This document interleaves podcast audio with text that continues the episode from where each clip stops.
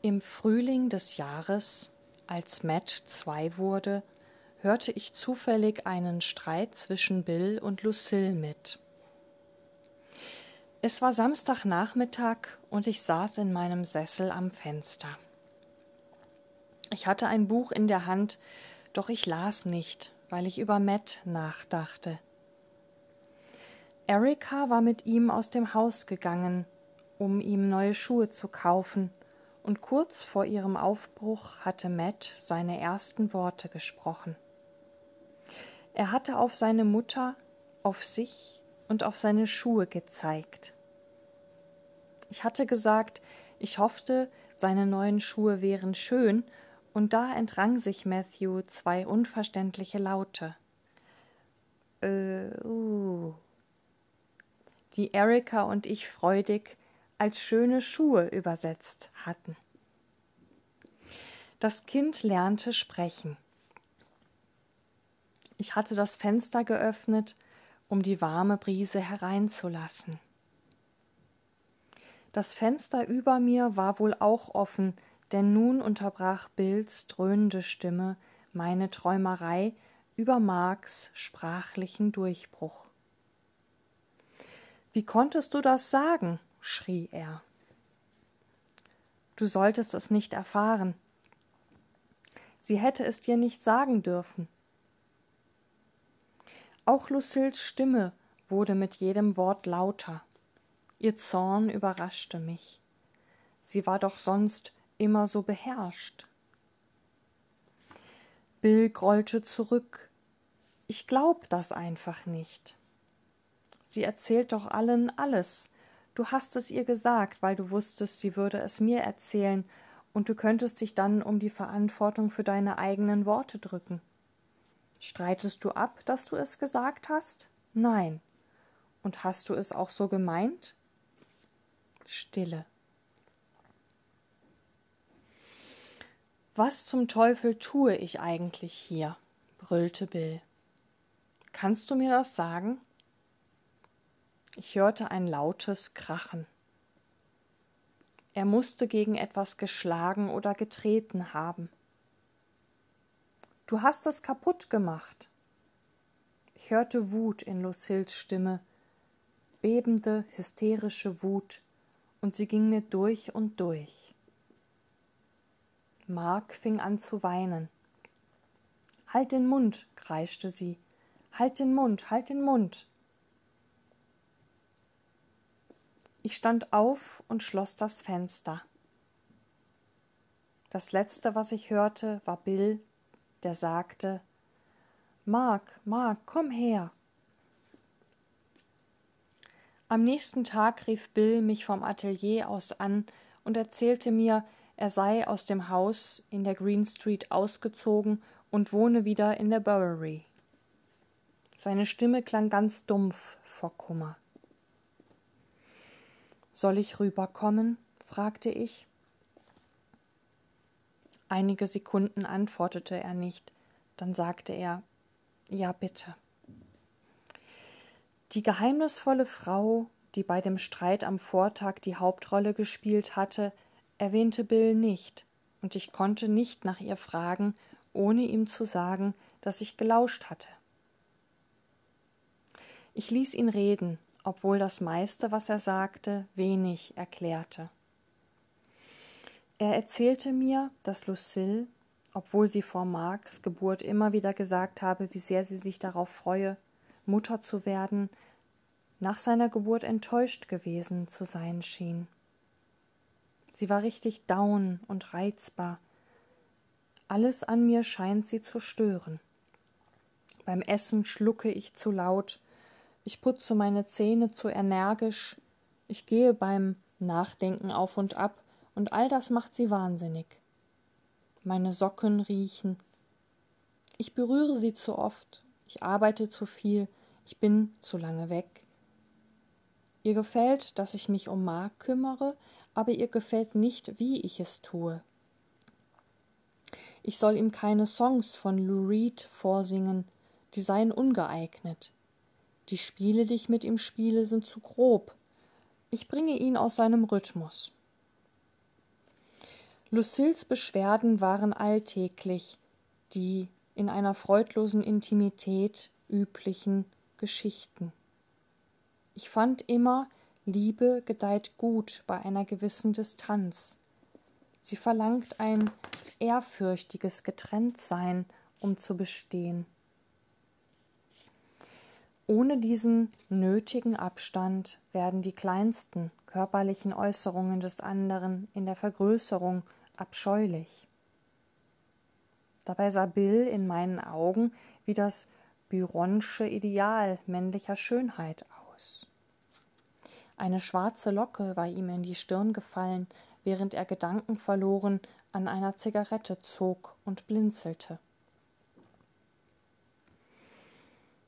Hinter ihm standen die sieben unfertigen Bilder von seinem Vater, die er auszustellen beschlossen hatte. Seit zwei Jahren arbeitete er nun an Porträts von Cy Wechsler. Es gab bestimmt fünfzig Gemälde des Mannes in verschiedenen Positionen, doch Bill hatte den Entschluss gefasst, nur sieben zu zeigen, alle von hinten. Er nannte die Serie Die Vermissten. Das Nachmittagslicht in den Fenstern nahm ab, in dem großen Raum wurde es dunkler, und wir sagten minutenlang kein Wort. Zum ersten Mal tat Bill mir leid, und beim Gedanken an seinen Kummer durchfuhr mich ein Schmerz. Kurz vor fünf Uhr sagte ich ihm, ich hätte Erika versprochen, in zehn Minuten zu Hause zu sein. Weißt du, Leo, sagte er, ich habe Lucille jahrelang für jemand anderen gehalten. Ich habe mich selbst betrogen. Das ist nicht ihre Schuld, sondern meine. Und jetzt habe ich einen Sohn. Statt direkt darauf zu antworten, sagte ich Es ist sicher nicht viel, aber ich bin für dich da, wenn du mich brauchst.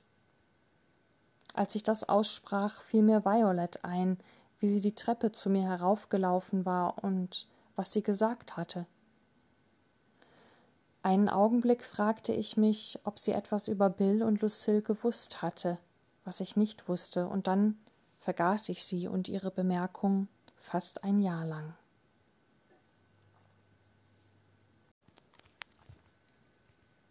Lucille blieb im Loft in der Green Street und Bill in der Bowery. Mark pendelte zwischen seinen Eltern. Die halbe Woche bei Lucille, die andere Hälfte bei Bill. Sie telefonierten täglich und weder Bill noch Lucille sprachen je von Scheidung. Spielzeuglaster, Feuerwehren und Moltontücher tauchten im Loft in der Bowery auf, und irgendwann im Juli baute Bill ein wunderschönes Bett für seinen Sohn, das aussah wie ein Boot. Er konstruierte einen, eine Aufhängung dafür, damit es vor und zurückschaukeln konnte wie eine übergroße Wiege, und strich es in einem dunklen Marineblau. Er las seinem Sohn vor, fütterte ihn und ermunterte ihn, das Plastiktöpfchen in dem kleinen Raum mit der Toilette doch wenigstens auszuprobieren. Er machte sich Sorgen um seinen Appetit, regte sich auf, als Mark die Treppe hinunterfiel, und sammelte sogar meist die Spielsachen auf, obwohl er für jegliche Hausarbeit unbegabt war. Der Loft war dreckiger denn je, weil Bill sich nie die Mühe machte, ihn zu putzen. Das Waschbecken schillerte in Farben, die ich nie zuvor auf Porzellan gesehen hatte. Eine Palette von blassgrau über orange bis hin zu einem schmutzigen dunkelbraun. Ich sagte nichts dazu. In Wahrheit schienen sich Vater und Sohn in dem großen, unebenen Raum ganz wohl zu fühlen. Es machte ihnen nichts aus, zwischen Bergen von Schmutzwäsche zu wohnen, die sich auf einem staubigen Boden voller Asche türmten. Bill sagte nicht mehr viel zu seiner gescheiterten Ehe. Er beschwerte sich nicht über Lucille und wenn er sich nicht um Mark kümmerte, arbeitete er viel und schlief wenig. Doch wenn Erika, Matt und ich Bill und Mark in jenem Sommer besuchten, war ich ehrlich gesagt oft erleichtert, wenn wir sie wieder verließen und draußen durch die heiße Straße davongingen. In dem Atelier herrschte eine bedrückende, fast erstickende Atmosphäre, so als wäre Bills Traurigkeit in die Sessel, Bücher, Spielsachen und die unter dem Waschbecken gesammelten leeren Weinflaschen eingegangen.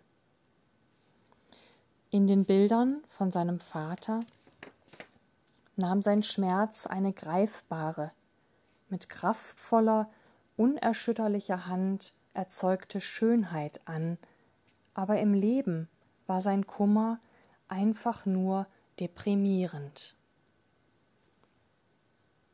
Als die Porträts von Bills Vater im September ausgestellt wurden, kam Lucille nicht zur Vernissage.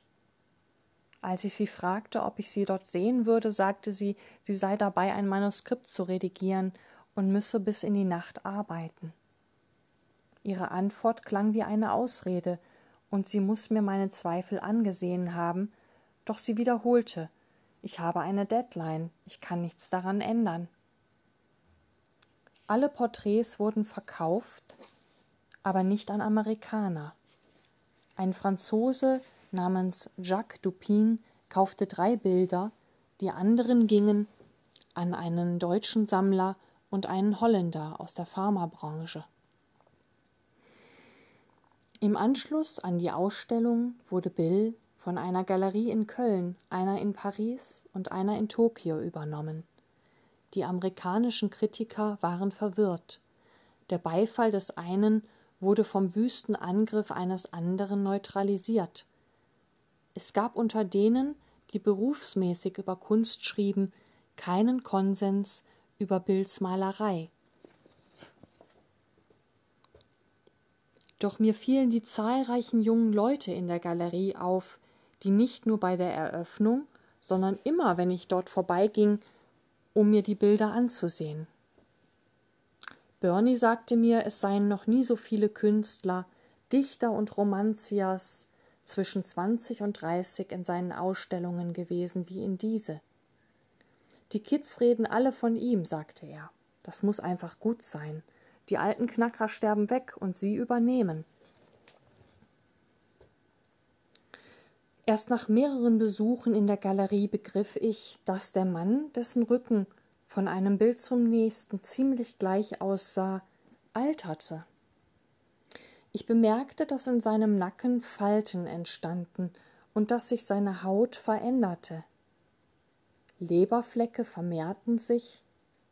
Auf dem letzten Bild war eine kleine Zyste unter Ohr. Durch ein Wunder der Kunst oder der Natur blieb sein Haar auf allen Bildern schwarz. Bilds Darstellung seines stets mit einem dunklen Anzug bekleideten Vaters erinnerte mich an holländische Gemälde aus dem 17. Jahrhundert, doch ohne deren Illusion von Tiefe. In das glatte, klare Bild vom Rücken des Mannes fiel von links Licht ein und jede Falte im Anzugstoff, jedes Stäubchen auf einer wattierten Schulter, jeder Kniff im schwarzen Leder eines Schuhs war mit peinlichster Genauigkeit gemalt. Faszinierend für den Betrachter war das Material, das Bill über dieses anfängliche Bild gelegt und womit er es teilweise verdeckt hatte. Die Briefe, Fotos, Ansichtskarten, Geschäftsnotizen, Rezepte, Motelzimmerschlüssel, abgerissenen Kinokarten, Aspirintabletten, Kondome, bis jede der Arbeiten ein dickes Palimpsest aus leserlichen und unleserlichen Schriften geworden war und zugleich ein Konglomerat der verschiedensten kleinen Gegenstände, die in fast jedem Haushalt Gerümpelschubladen füllen. Fremde Materialien auf ein Gemälde zu kleben, war zwar nicht gerade innovativ, doch der Effekt war sehr verschieden von zum Beispiel Rauschenbergs dichter Schichtenkunst weil die Sachen auf Bills Leinwänden Hinterlassenschaften eines einzigen Mannes waren. Und während ich von einem Bild zum nächsten ging, freute ich mich daran, die Fragmente zu lesen. Besonders gefiel mir ein mit Bleistift geschriebener Brief. Lieber Onkel Sai, danke für das echt tolle Rennauto. Es ist wirklich echt toll. Liebe Grüße, Larry.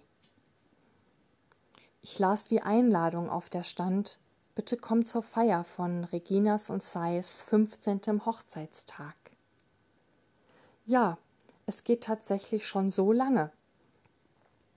Es gab eine Krankenhausrechnung für Daniel Wechsler, eine Eintrittskarte für Hello Dolly und einen zerrissenen, zerknitterten Zettel, auf dem der Name Anita Himmelblatz und eine Telefonnummer standen. Trotz dieser schnappschussartigen Einblicke in ein Leben hatten die Gemälde mit den collageartigen Materialien etwas Abstraktes, eine perfekte Ausdruckslosigkeit, die das Sonderbare der Sterblichkeit an sich, wie auch den Eindruck vermittelte, dass selbst wenn jedes Fragment eines Lebens aufgehoben zu einem riesigen Berg aufgetürmt und dann sorgfältig gesichtet würde, um ihm jede mögliche Bedeutung zu entlocken, das Ganze sich nicht zu einem Leben summierte. Über jede Leinwand hatte Bill eine dicke Plexiglasscheibe angebracht, die den Betrachter von den zwei darunterliegenden Schichten entfernte. Das Plexiglas verwandelte die Werke in Gedenktafeln. Ohne es wären die Gegenstände und Zettel zugänglich gewesen, doch versiegelt hinter dieser durchsichtigen Wand waren das Bild des Mannes und die Überreste seines Lebens unerreichbar. Ich sah mir die Ausstellung in der Galerie am West Broadway sieben oder achtmal an. Beim letzten Mal, nur wenige Tage vor dem Ende der Schau, begegnete ich Henry Hesseberg. Ich hatte ihn schon früher in anderen Galerien herumschleichen sehen und kannte ihn daher. Jack, der mehrmals mit ihm gesprochen hatte, nannte ihn mir gegenüber einmal eine menschliche Kröte. Hesseberg war ein für seine bissige Prosa und seine scharfen Urteile bekannter Schriftsteller und Kunstkritiker. Er war ein winziger Glatzkopf, immer schick in Schwarz gekleidet. Er hatte kleine Augen, eine flache Nase und einen gewaltigen Mund. Ein Ausschlag, vermutlich eine Flechte, kroch ihm von der Seite des Gesichts bis oben auf den Kopf. Er kam auf mich zu und stellte sich vor. Er sagte, er kenne mein Werk und hoffe, dass ich an einem neuen Buch arbeite. Er habe meinen Piero gelesen und ihn gemocht, genauso wie meine Essays. Fantastisch war das Wort, das er gebrauchte. Dann schaute er beiläufig zu einem Gemälde hinüber und sagte Gefällt Ihnen das? Ich bejahte und setzte an zu erklären, warum, als er mich unterbrach. Finden Sie das Zeug nicht anachronistisch? Ich begann einen anderen Satz. Nein, ich denke, hier wird historischen Bezügen eine neue Funktion. Hesseböck schnitt mir wieder das Wort ab. Er war fast dreißig Zentimeter kleiner als ich. Während er zu mir heraufsah, trat er einen Schritt weiter vor, und seine Nähe bereitete mir plötzlich Unbehagen. Es heißt, er hätte es bei Galerien in Europa geschafft. Bei welchen? Weiß ich nicht, sagte ich. Wenn es Sie interessiert, sollten Sie Bernie fragen. Interessieren ist vielleicht ein zu starkes Wort, sagte er lächelnd. Wechsler ist mir ein bisschen zu zerebral. Tatsächlich, sagte ich. Ich spüre in seinen Arbeiten viel Gefühl. Überrascht, dass er mich hatte ausreden lassen, machte ich eine Pause. Dann fuhr ich fort. Ich meine, mich an einen Artikel von Ihnen über Warhol zu erinnern. Wenn jemandes Werk Ideen veranschaulicht, dann das von Warhol. Das ist doch wohl ziemlich zerebral. Hasseborg beugte sich mit erhobenem Kinn noch näher zu mir. Andy ist eine Ikone, sagte er, als beantwortete das meine Frage. Er hatte den Finger am Puls der Kulturmann. Er wusste, was kommen würde, und es kam. Ihr Freund Wexler, das ist irgendwie auf Abwägen. Er beendete den Satz nicht, er schaute auf seine Uhr und sagte Scheiße, ich bin spät dran. Bis dann mal, Leo. Während ich ihm nachblickte, als er langsam zum Aufzug ging, fragte ich mich, was gerade geschehen war. Sein Ton war von Lob, hudelnder Schmeichelei zu beleidigender Vertraulichkeit übergegangen. Mir fiel auch auf, dass er, als er sich vorstellte, meine Freundschaft mit Bill nicht erwähnt, im Lauf des Gesprächs unsere Verbundenheit aber unterstellt hatte, indem er nach den europäischen Galerien fragte und dann von Bill direkt mit ihr Freund Wexler sprach. Schließlich hatte er unser abgebrochenes Gespräch mit dem respektlosen Gebrauch meines Vornamens beendet, als wären wir alte Freunde. Ich war nicht naiv.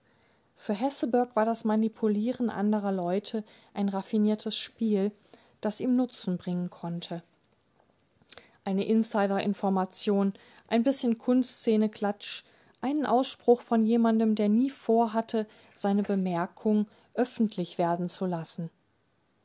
Er war skrupellos, aber auch intelligent, und in New York konnte einen diese Kombination weit bringen. Henry Hasselberg hatte etwas von mir gewollt, doch ich konnte mir beim besten Willen nicht vorstellen, was.